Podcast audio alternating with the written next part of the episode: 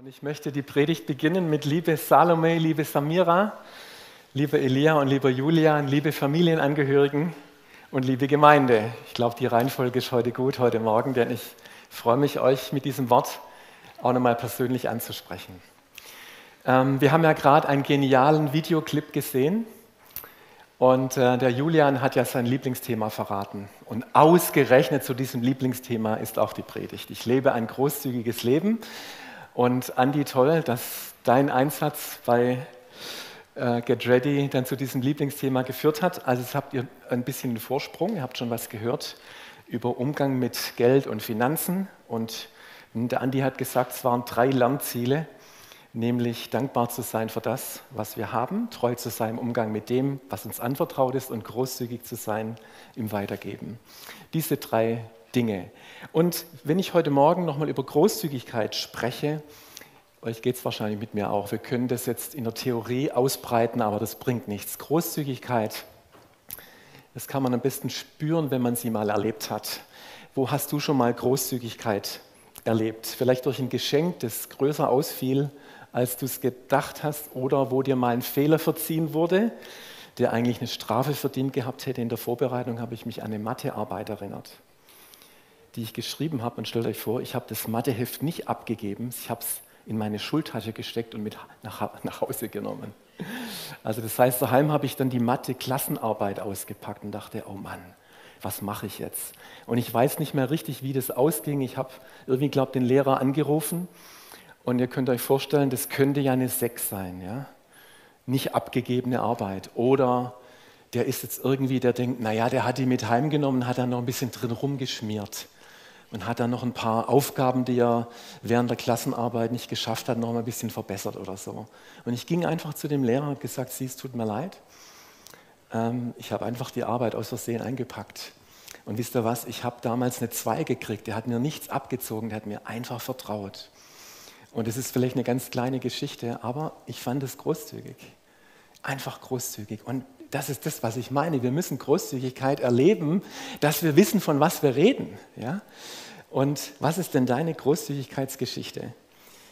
Was ist denn das, wo du jetzt dich daran erinnerst, wenn du das Wort großzügig hörst? Und um uns ein bisschen auf die Spur zu helfen, möchte ich euch noch was zeigen, ein Bild zeigen aus der jüngeren Vergangenheit, vor ein paar Wochen entstanden von unserem Hochbeet wo ich gedacht habe, das hat irgendwas mit Großzügigkeit zu tun. Da wir nur Rasen haben, also nur Wiese haben und ich gerne auch ein bisschen Gärtner, habe ich gesagt, ich baue mir ein Hochbeet, dass ich wenigstens zwei Quadratmeter Beetfläche habe.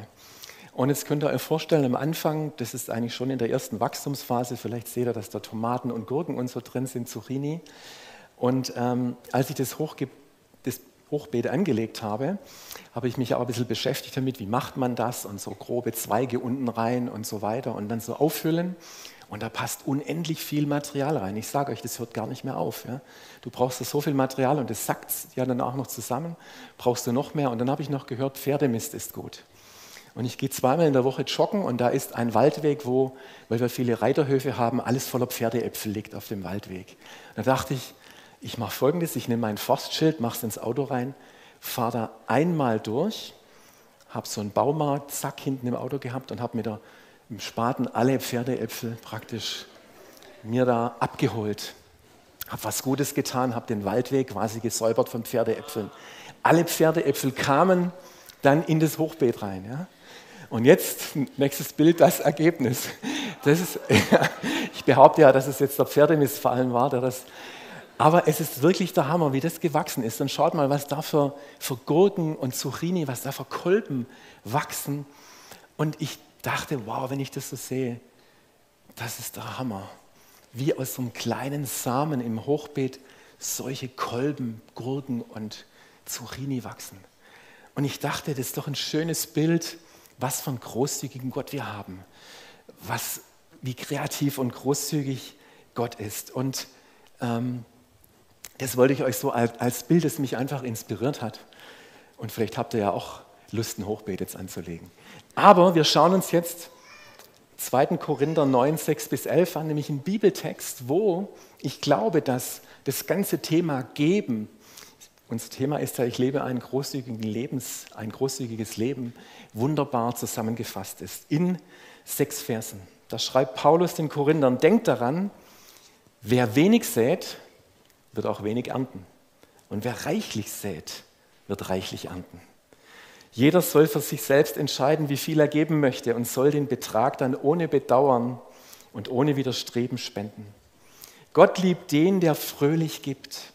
Er hat die Macht, euch mit all seiner Gnade zu überschütten, damit ihr in jeder Hinsicht und zu jeder Zeit alles habt, was ihr zum Leben braucht und damit ihr sogar noch auf die verschiedenste Weise Gutes tun könnt. In der Schrift heißt es ja von dem, der in Ehrfurcht vor Gott lebt, er teilt mit vollen Händen aus und beschenkt die Bedürftigen. Das Gute, das er tut, hat für immer Bestand. Derselbe Gott, der dafür sorgt, dass er dem Bauern oder dem Gärtner, könnte man jetzt auch sagen, nicht an Saat zum Aussehen fehlt und dass es Brot zu essen gibt, der wird auch euch mit Samen für die Aussaat versehen und dafür sorgen, dass sich die ausgestreute Saat vermehrt und dass das Gute, das er tut, Frucht trägt. Er wird euch in jeder Hinsicht so reich beschenken, dass ihr jederzeit großzügig und uneigennützig geben könnt. Wow, das ist, das ist vollgepackte Wahrheit über, ich lebe ein großzügiges Leben und ich möchte euch drei Wahrheiten mitgeben aus diesem Text heraus. Die erste Wahrheit ist, Gott hat großzügig erfunden. Ihr kennt vielleicht die Werbung. Wer hat es erfunden? Die Schweizer. Da geht es um Ricola und so, ja. Aber die Schweizer haben nicht großzügig erfunden. Gott hat großzügig erfunden. Er ist die Großzügigkeit in Person. Er liebt Großzügigkeit. Er ist so. Und deswegen liebt er auch den, der fröhlich gibt, weil er selber fröhlich gibt. Und immer wenn wir fröhlich geben, dann zeigen wir etwas von diesem Wesen von Gott, weil er das einfach auch gerne macht. Und weil er großzügig ist, heißt das, ist er in der Lage, uns geradezu, hört mal gut zu, überschütten mit seiner Gnade überschütten, damit wir all das haben, das wir zum Leben brauchen und noch so viel mehr, dass wir weiter weitergeben können. Also das ist die erste Frage, die ich dir heute Morgen stelle. Kannst du glauben, dass Gott großzügig ist?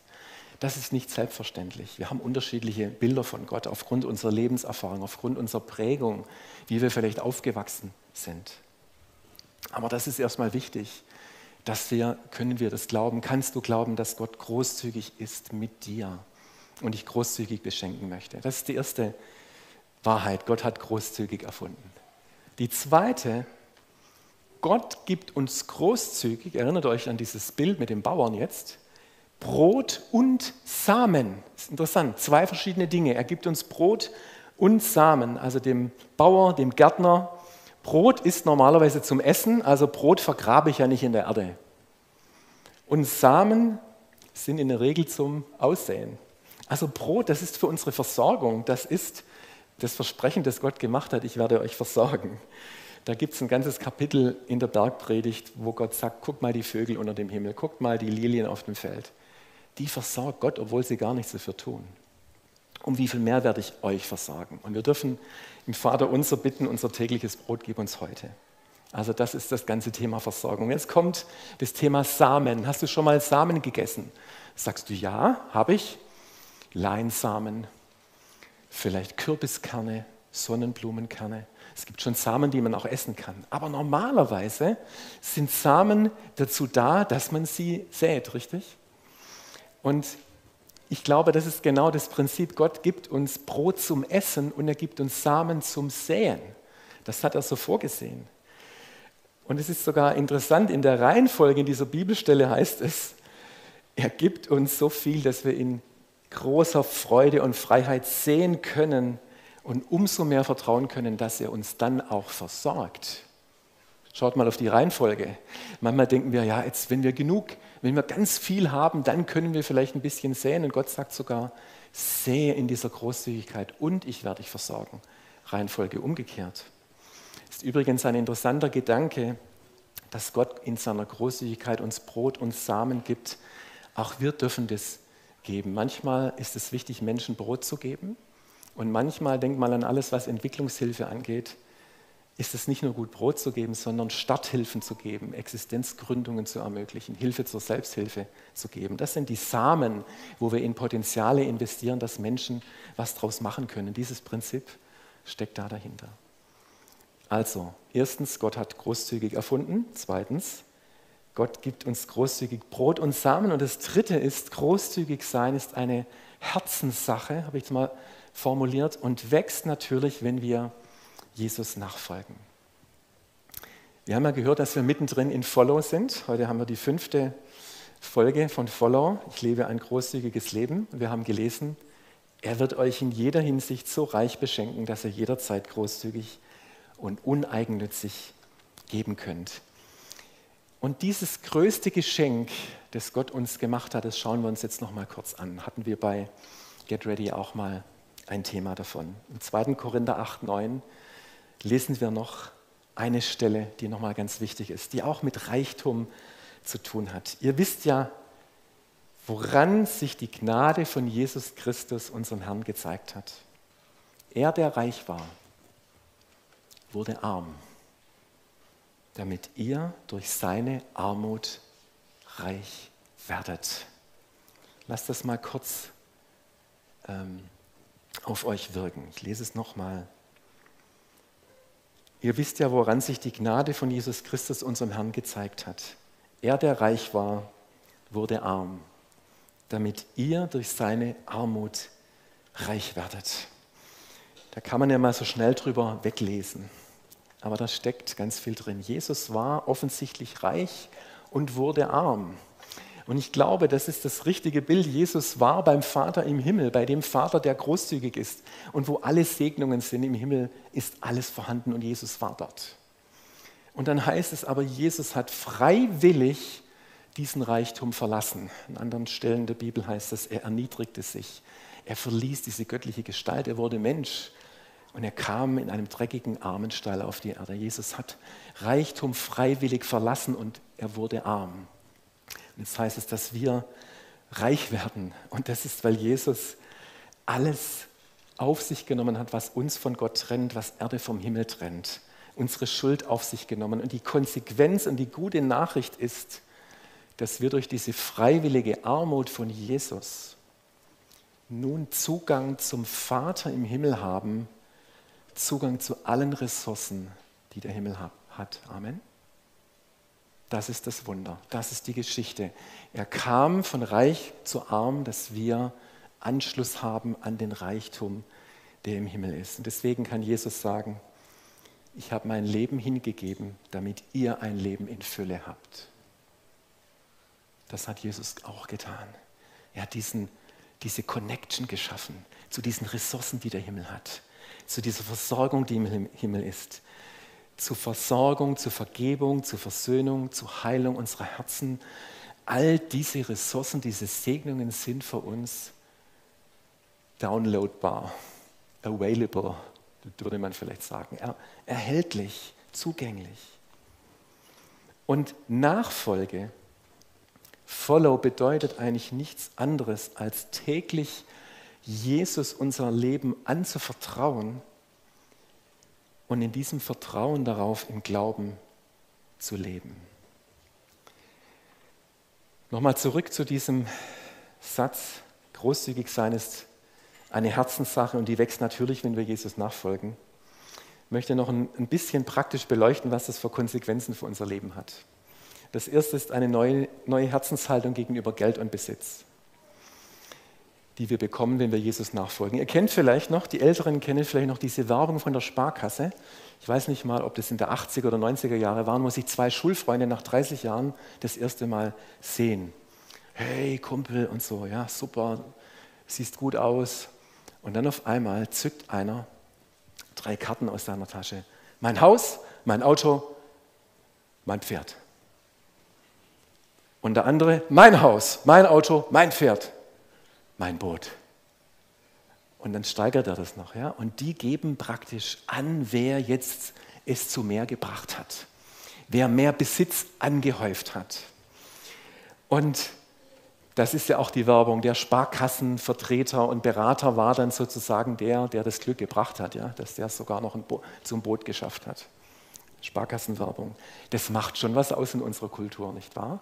So Statussymbole zu haben, sich zu vergleichen, guck mal, was ich habe, guck mal, was der andere hat, guck mal, mit welchem Auto der kommt und so weiter und so fort. Aber wisst ihr, das ist eine Sache in der Nachfolge, die ich so kennengelernt habe, davon vollkommen frei werden zu dürfen. Von jeglichem Vergleichsdenken, weil jetzt eine Sache passiert bei der Nachfolge. Die Frage ist, wem gehört eigentlich alles? Natürlich gehören juristisch uns weiterhin Häuser und Äcker. Und das ist ja auch gut so, die sollen wir auch gut verwalten. Wir sollen das verwalten, was uns anvertraut wurde. Aber wenn wir sagen, alles gehört ihm, alles gehört Gott, dann dürfen wir gute Verwalter der Ressourcen sein, aber wir haben die Chance, unser Herz nicht dran zu hängen. Ich sage mal, wir haben die Chance. So ist es nämlich vorgesehen. Es ist ein Riesenunterschied, ob dein Herz an Besitz hängt oder ob die Dinge, die du bekommen hast von Gott, ob du ein guter Verwalter, eine gute Verwalterin davon bist. Und erinnert ihr euch an die Geschichte, wo Jesus mal einen reichen jungen Mann getroffen hat, der reiche Jüngling. Sagt euch das was? Diese Geschichte? Wo dann Jesus, ich werde das jetzt nicht in Ausführlichkeit äh, darlegen, aber wo Jesus dem sagt, eines fehlt dir noch. Verkaufe alles, was du hast. Und ich dachte immer, oh, wenn der das jetzt ernst meint, wenn er mich gemeint hätte, alles zu verkaufen, was ich habe. Wisst ihr, was ich glaube, was Jesus eigentlich nur sagen wollte? Vertraue mir alles an, was du hast.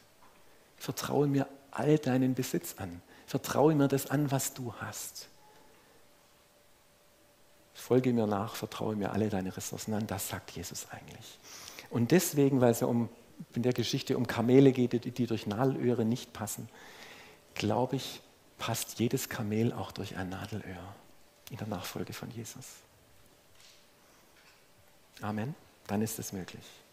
Weil das ist das, was Jesus möchte. Wir können es sowieso nicht von uns aus machen. Aber er macht den Unterschied. Und dann kommt noch das Thema mit fröhlichem Herzen geben. Einen fröhlichen Geber hat Gott lieb. Hey, das hört sich gut an, gell? Ich gebe mit fröhlichem Herzen. Oh. Nee, so ist es nicht gemeint. Das wäre ja verzwungen. Das hat Gott nicht gemeint. Wir sollen das jetzt die Zähne zusammenkneifen und das halt dann machen. Ein fröhliches Herz ist ein Herz, das sagen kann, und es hört nochmal gut zu, es ist immer genug da und Gott wird mich versorgen, dass ich auch noch großzügig und fröhlich geben kann. Wenn du so, so einen Satz in dir trägst, dann kannst du ein fröhlicher Geber sein. Das ist die Voraussetzung. Und jetzt denkst du, ja, ist das wirklich möglich, so zu denken? Vielleicht bin ich da noch nicht. Ich kann noch nicht sagen, es ist immer genug da. Ich habe schon meine Sorgen, ich habe meine Zweifel. Und da stecken wir ja alle drin und das ist auch okay. Wir haben doch alle Fragen, wie mit aufsteigendem Alter. Ich fange mal bei euch Get Ready Leuten an. Wie kann ich mein neues Handy finanzieren? Später, wie kann ich meine Familie versorgen? Noch später, wie kann ich gut vorsorgen für die Zukunft? Andi, das ist dein Thema, gell? Wie wird das wohl mit der Energieversorgung im nächsten Winter? Hallo? Und es ist auch nochmal wichtig, dass wir unterscheiden, wir sollen ja nicht sorglos sein. Wir sollen die Dinge, die, wir, die uns anvertraut sind, sollen wir auch verantwortungsvoll umsorgen. Wir sollen uns schon Sorgen machen im Sinne von verantwortlich handeln. Aber bei Sorgen, die Jesus anspricht und wo Jesus sagt, sorget nicht, meint er diese innere Herzenshaltung, wo wir nicht in der Lage sind, Gott zu vertrauen, dass er für uns sorgt. Das hat mit dem Herzen zu tun. Neulich an der Tankstelle, Bea hat getankt, ich war dabei, Zapfpistole rein, dann fängt es ja an zu rattern. Nach 30 Cent bricht es ab. Ich dachte, 30 Cent, okay. Und Bea sagt, du, da kommt nichts mehr. Und ich denke, ähm, okay, dann hat Bea das eingehängt und dann sagte, ja gut, jetzt muss ich eh rein zum Zahlen. Gell? Ich zahle kurz und dann tanken wir noch weiter. Und dann bin ich rein in die Tankstelle und dann sagt er, es tut mir leid, der Diesel ist alle. Und ich dachte, wie der Diesel ist alle. Habt ihr schon mal an der Tankstelle das erlebt, dass Diesel alle ist oder Benzin? Haben wir erlebt, vor zwei Wochen. Das heißt, als Schwabe hätte ich jetzt gesagt, ich habe es für 30 Cent getankt, stellt euch mal vor. Das war, das war noch das, was im Schlauch drin war. Ja? Der Tank war leer und da ist noch der Rest vom Schlauch rausgekommen. Das Ding war rappelleer. Und natürlich ist die Tankanzeige, die schon, also schon geblinkt hat fast, ja, die hat weiter geblinkt, das ist klar. 0,15 Liter bringen dich nicht viel weiter. Also so habe ich auch noch nie getankt. Und ich dachte auf der Heimfahrt dann, wie wäre das, wenn das jetzt auch, auch so weiterginge? Wenn, es jetzt kein Diesel mehr gäbe? Wenn es im Monat keins mehr gäbe, wenn es im halben Jahr keins mehr gäbe. Ich habe mir einfach mal kurz Gedanken gemacht, wie das wäre, weil wir kennen das ja eigentlich gar nicht. Wir können ja aus dem Vollen schöpfen. Aber es gibt ja auch in unserer Zeit jetzt gewisse Dinge, die uns Sorgen machen könnten, gell? wenn wir an die Situation und Gaslieferungen und so weiter denken. Und, wisst, und weißt du, was die gute Nachricht ist? Und die möchte ich mir zusprechen und dir heute Morgen auch. Selbst wenn der Diesel ausgehen sollte, selbst wenn der Gashahn abgedreht wird, es kann alles passieren und wir wissen nicht, was passiert. Es ändert nichts an der Wahrheit, dass Gott uns versprochen hat, uns zu versorgen. Amen. Und es ändert auch nichts an der Wahrheit, dass er auch noch so viel gibt, dass wir weiterhin großzügig geben können. Das gilt für alle Zeit. Das ist nicht nur ein Wort für Zeiten, wo es uns gut geht, es ist ein Wort für alle Zeit. Und das möchte ich uns mitgeben. Und nochmal, diesen fröhlichen Geber, ich glaube, wenn unser Herz dieses Genug, es ist genug da, dann kann das Herz zur Ruhe kommen.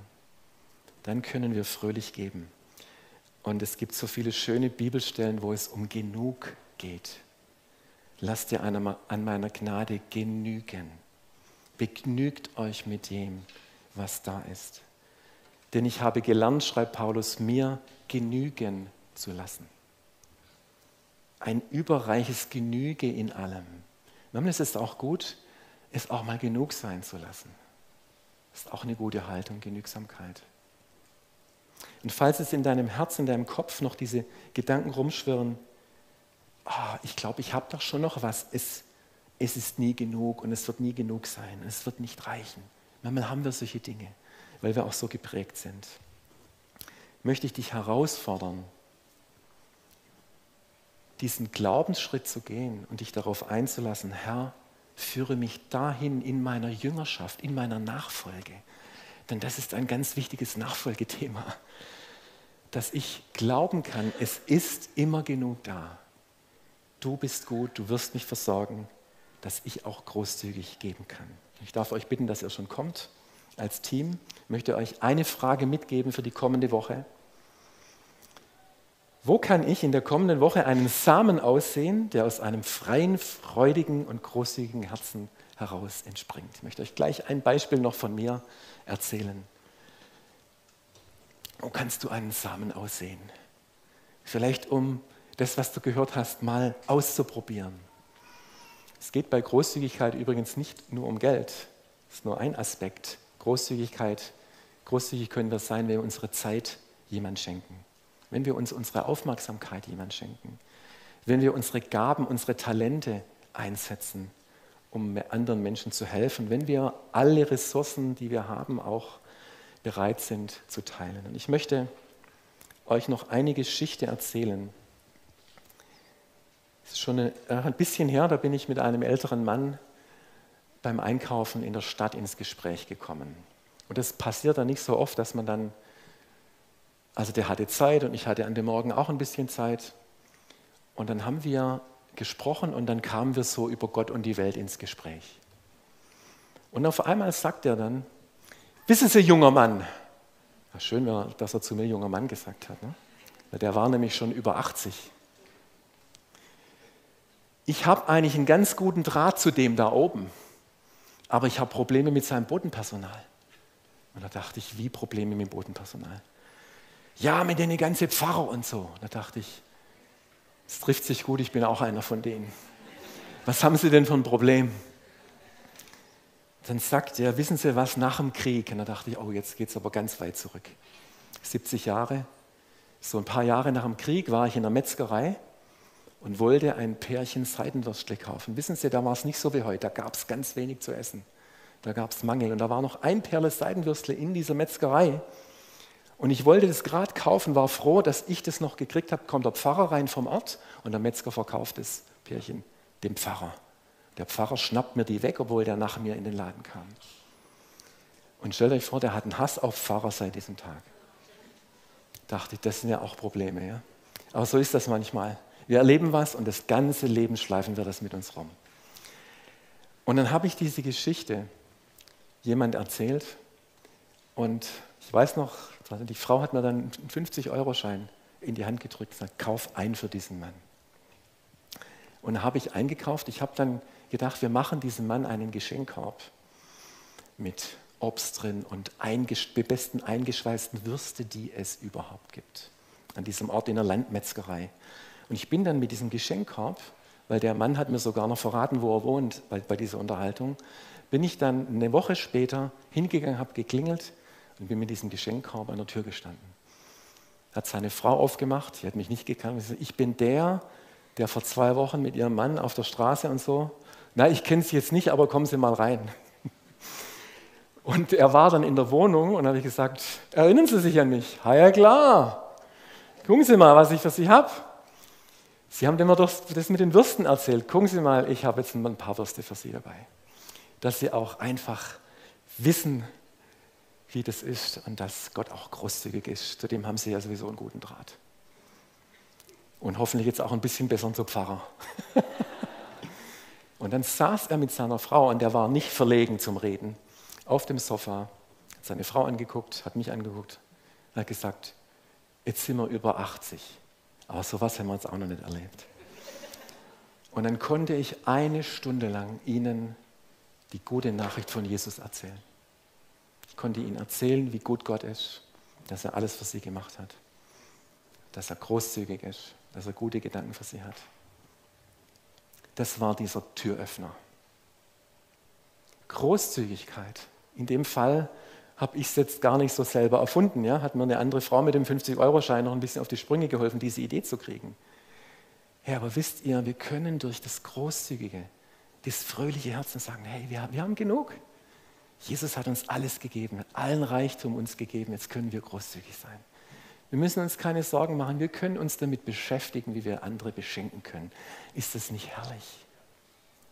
Ist es nicht herrlich, großzügig zu sein? Ist es nicht herrlich, ständig mit eigenen Sorgen beschäftigt zu sein? Deswegen möchte ich keine Sorge kleinreden heute Morgen. Wir haben alle unsere Sorgen, aber ich hoffe, ihr versteht, was ich meine. Wir dürfen diesen Satz, es ist genug, es ist immer genug da.